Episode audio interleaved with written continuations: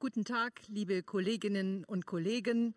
Ich begrüße Sie sehr herzlich zu dieser Pressekonferenz zum Abschluss der Jahresauftaktklausur der SPD unter dem Motto Zukunft für dich, sozial, digital, klimaneutral.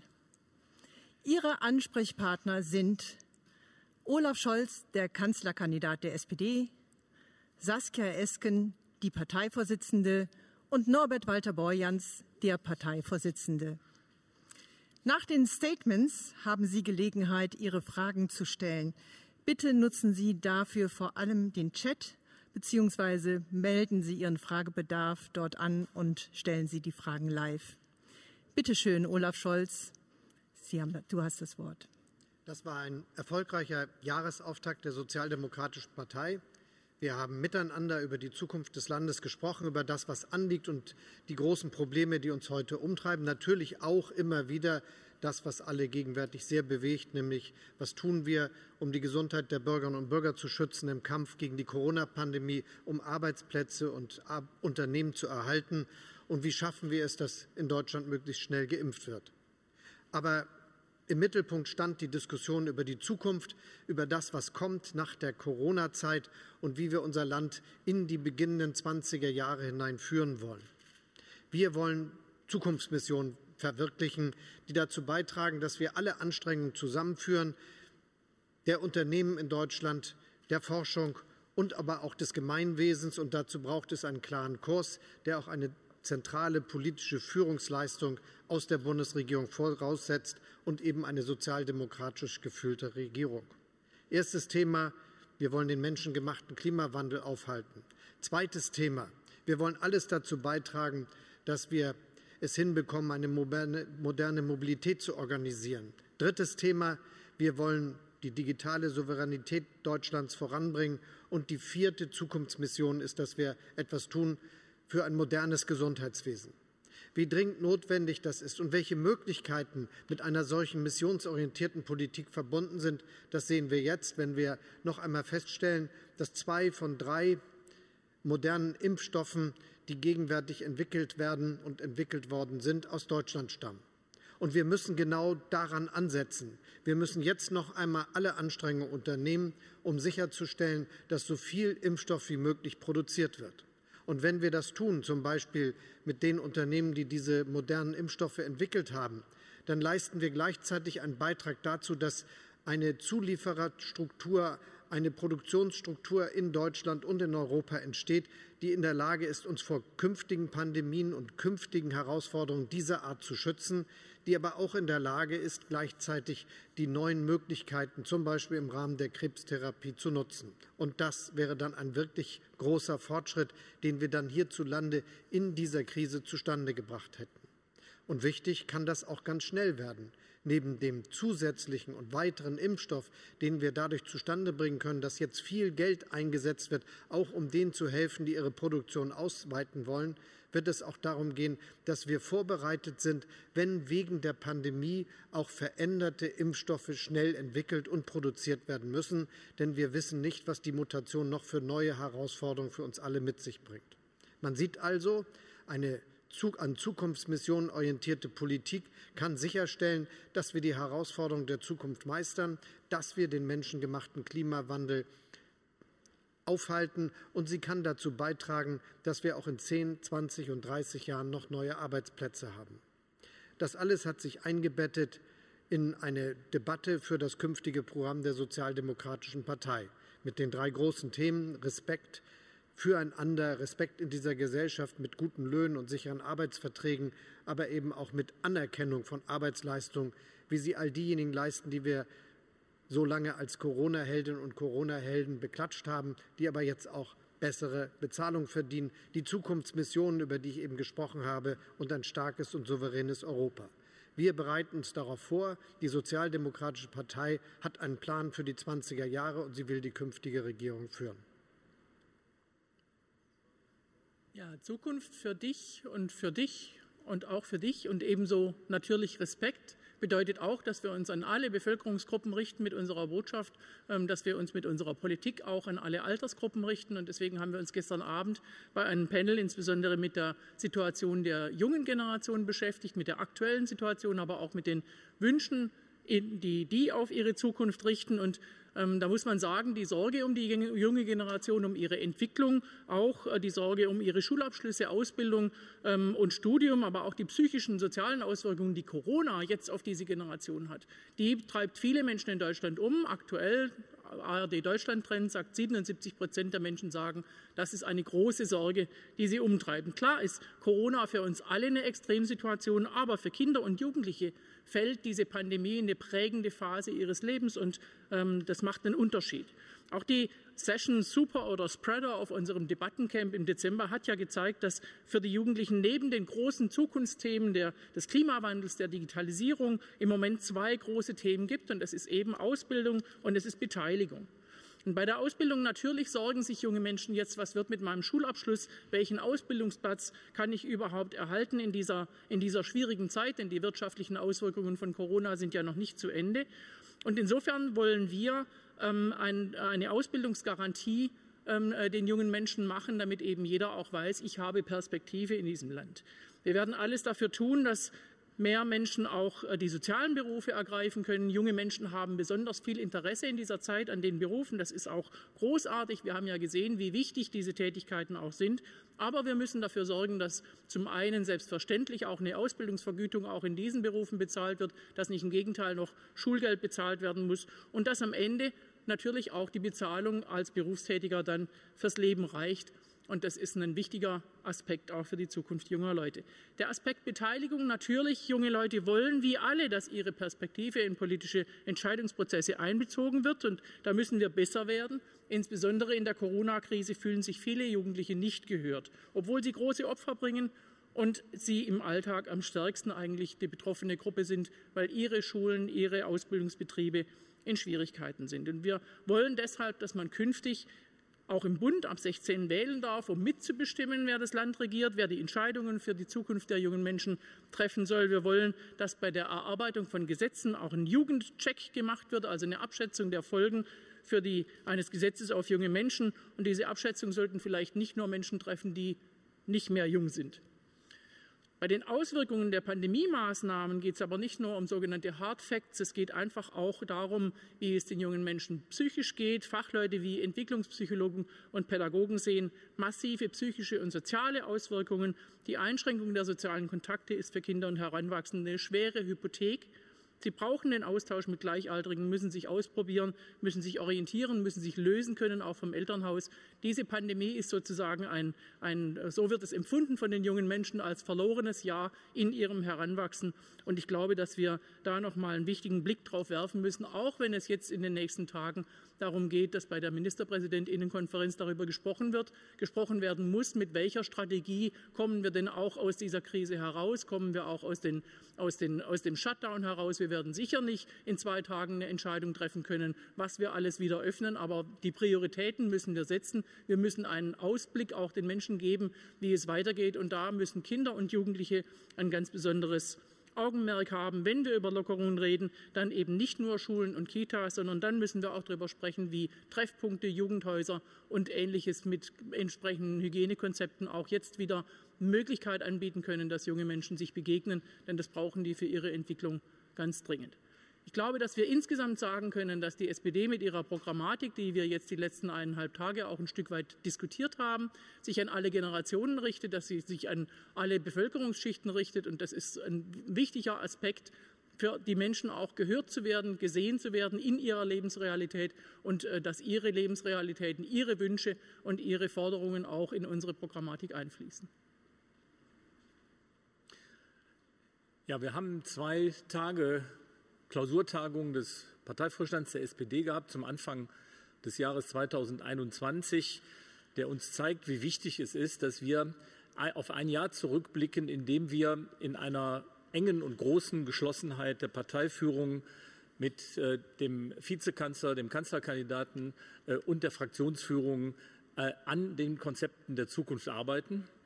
Das hat ganz deutlich eine Aufbruchstimmung erzeugt, die wir im Kreis des Parteivorstands erlebt haben, aber die auch ganz besonders gilt für die äh, Teile des Parteivorstandes und der Landesvorstände, die jetzt in den nächsten Wochen und Monaten vor wichtigen Landtagswahlen stehen. Es gibt eine Kraft, es gibt einen Aufbruch, der deutlich macht, in diesen Ländern wollen und können wir regieren. Da wird gute Arbeit geleistet und die wird auch fortgesetzt. Für uns war wichtig, dass wir das Thema Zukunft in den Mittelpunkt gestellt haben. Wir haben das Thema Klimaschutz äh, an die erste Stelle gestellt. Klimaschutz, und das ist sozialdemokratische Politik, der, der darauf aufsetzt, dass wir die Wirtschaft aktivieren, dass wir Lust am Erfinden machen, dass wir Voraussetzungen dafür schaffen, dass es Innovationen gibt. Olaf Scholz hat auf die Entwicklung des Impfstoffs in Deutschland hingewiesen. Es geht um Technologie, es geht um die Infrastruktur, die dafür notwendig ist. Und damit wird auch deutlich, das ist nicht eine Frage, die man lösen kann mit Konservieren. Konservative Politik ist dafür nicht der richtige Ansatz. Es braucht einen aktivierenden Staat. Es braucht einen Staat, der Voraussetzungen schafft. Und das bedeutet, wir brauchen auch eine solide Finanzgrundlage dafür. Vieles von dem, was wir jetzt in Angriff nehmen und in Angriff genommen haben, hat schon große Kredite erforderlich gemacht. Die werden auch durch Wachstum ein Stück relativiert. Aber das, was ganz wichtig ist, ist, dass mit uns keine Vollbremsung zu machen ist. Wir dürfen nicht nach Corona aussteigen aus der Investition, aussteigen aus dem Sozialstaat, das jetzt gerade die Sicherheit geboten hat, äh, dass wir durch diese Krise durchkommen können und vor allen Dingen wichtige Weichen in die Zukunft stellen. Und äh, das ist ein Thema, an dem werden wir weiterarbeiten. Jetzt stand im, im Mittelpunkt Zukunft, Zukunft mit Technologie, mit starker Wirtschaft, mit Infrastruktur. Äh, und dazu gehört eben auch ein solides und gut ausgebautes Gesundheitswesen mit allem, was daran hängt und was wichtig ist, dafür die Zukunft für dieses Land zu sichern. Vielen Dank. Ich komme zur ersten Frage von Peter Dausend von der Zeit an Olaf Scholz. Bitte schön. Ja, hallo Herr Scholz. Sie haben ja bei Ihren Zukunftsmissionen zunächst äh, als Nummer eins genannt den Klimawandel stoppen. Und als äh, Punkt zwei äh, kommt moderne Mobilität. Das sind ja beides Themen, die man sehr stark mit den Grünen äh, bisher ja natürlich verbindet. Und ich erinnere mich an einen Parteivorsitzenden, der mal gesagt hat äh, zu seinem Abschied, die SPD darf auf keinen Fall grüner sein wollen als die Grünen. Ähm, sehen Sie den Klimawandel, das ist die eine Frage, sehen Sie den Klimawandel denn als Zentrum des Wahlkampfes, neben der Corona-Politik wahrscheinlich? Und zum Zweiten, was würden Sie Herrn Gabriel heute begegnen auf seine damaligen Vor, äh, Vor, auf seinen Vorhalt? Willy Brandt hat vor 60 Jahren über den blauen Himmel über der Ruhr gesprochen. Das ist ein ursoziales, demokratisches Thema, über die Zukunft unserer Welt zu sprechen und darüber, wie wir sie durch gute, gelingende Politik auch gestalten und verbessern können. Und deshalb reden wir hier ganz konkret über Zukunftsmissionen, die wir für Deutschland erreichen wollen. Und eine der vier großen Zukunftsmissionen, die wir anpacken wollen, ist selbstverständlich die Menschheitsfrage, wie wir den Klimawandel aufhalten können.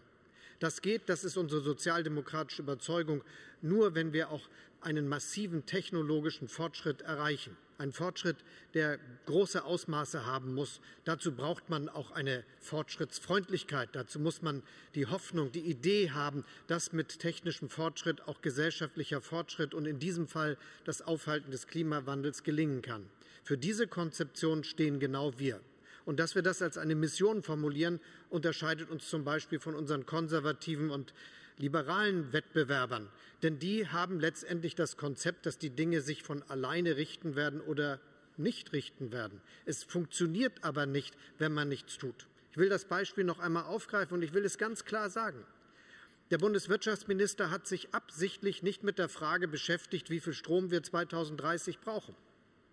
Er hat bei der Neufassung des EEG diese Berechnung auf, Frühjahr, auf das Frühjahr dieses Jahres vertagt. Und ich bin noch nicht mal sicher, was dabei dann ganz konkret rauskommt, ob das der Strombedarf ist, den uns die Männer und Frauen aus der Stahlindustrie, die Männer und Frauen aus der Chemieindustrie, aus der Automobilindustrie sagen. Und ich bin ganz sicher, wir brauchen eine Politik, die anpackt und die diese Sache zu einer Angelegenheit der gesamten Gesellschaft macht. Wenn wir diesen Fortschritt organisieren, dann sind das auch ganz klassische Arbeitsplätze im Handwerk und in der Industrie zum Beispiel, bei vielen kleinen und bei vielen großen Unternehmen, die dann in Deutschland möglich sind und die auch weiter gut bezahlt sind. Wir haben eine gute Zukunft vor uns, wenn wir sie anpacken und wenn wir missionsorientiert vorgehen und diese Aufgaben für die Zukunft lösen. Das ist aber auch vielleicht etwas, was uns von anderen, die den Klimaschutz auch wichtig finden, unterscheidet, dass wir eine konkrete, beschreibbare Fortschrittsperspektive haben, wie das auch konkret gehen kann. Und das ist die Antwort, die ich auch allen gebe, die da skeptisch sind.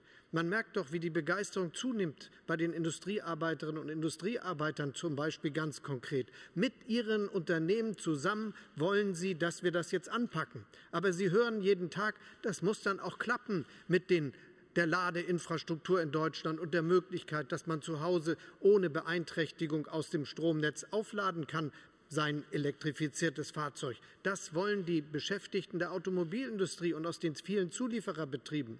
Sie wollen, dass die Elektrizität zur Verfügung steht für die Chemie, chemischen Prozesse und die Prozesse in der Metallindustrie. Und das setzt viel mehr Offshore-Windkapazität, mehr Kapazität an Onshore-Windanlagen, an Solarenergie voraus, damit das gelingt, als gegenwärtig geplant wird. Und deshalb braucht man schon jemand, der einen Plan hat. Das ist die Sozialdemokratische Partei und das ist unser Ziel, wenn wir dafür werben, dass ich der nächste Kanzler der Republik werde. Die nächste Frage kommt über den Chat von Holger Hansen von Reuters. Wir müssen so viel Impfstoff produzieren wie möglich. Was heißt das konkret? Mit welchen Unternehmen ist die Bundesregierung im Gespräch über eine Produktionsausweitung oder Rohstoffe? Um welche Mengen und Geld geht es? Ist ebenfalls an Olaf Scholz. Das ist das Thema, mit dem wir uns jetzt beschäftigen. Ich bin sehr froh, dass es gelungen ist, dass äh, aufgrund der Vorstöße, die ich gemacht habe, jetzt ein Kabinettsausschuss gebildet worden ist, der sich genau mit dieser Frage beschäftigt. Und natürlich spricht die Bundesregierung mit den Unternehmen. Auch ich habe mehrere angesprochen und habe zum Beispiel auch dabei herausgefunden, dass das, was Sie am Wochenende von Unternehmensvertretern gehört haben, richtig ist. Man kann mit mehr Geld, das wir zur Verfügung stellen, auch die Produktion ausweiten. Das betrifft viele Aspekte der Lieferkette, wo man vielleicht ein Unternehmen, das nur klein und mittelständisch ist, dabei unterstützen kann, dass sie das Wagnis eingehen, jetzt Produktion hochzufahren und auszuweiten, auch wenn man nicht genau weiß, ob das alles gebraucht wird. Denn das ist ja das, was wir herstellen können an Wirtschaftlichkeit. Und das gilt auch für die konkreten Unternehmen, die jetzt hier die Impfstoffe produzieren. Wir haben allen die Botschaft gegeben. Ich habe auch selber das noch einmal öffentlich und in anderen Gesprächen gesagt. Wenn eine finanzielle Unterstützung dazu beitragen kann, dass sich die Produktion ausweitet, dann werden wir dazu bereit sein.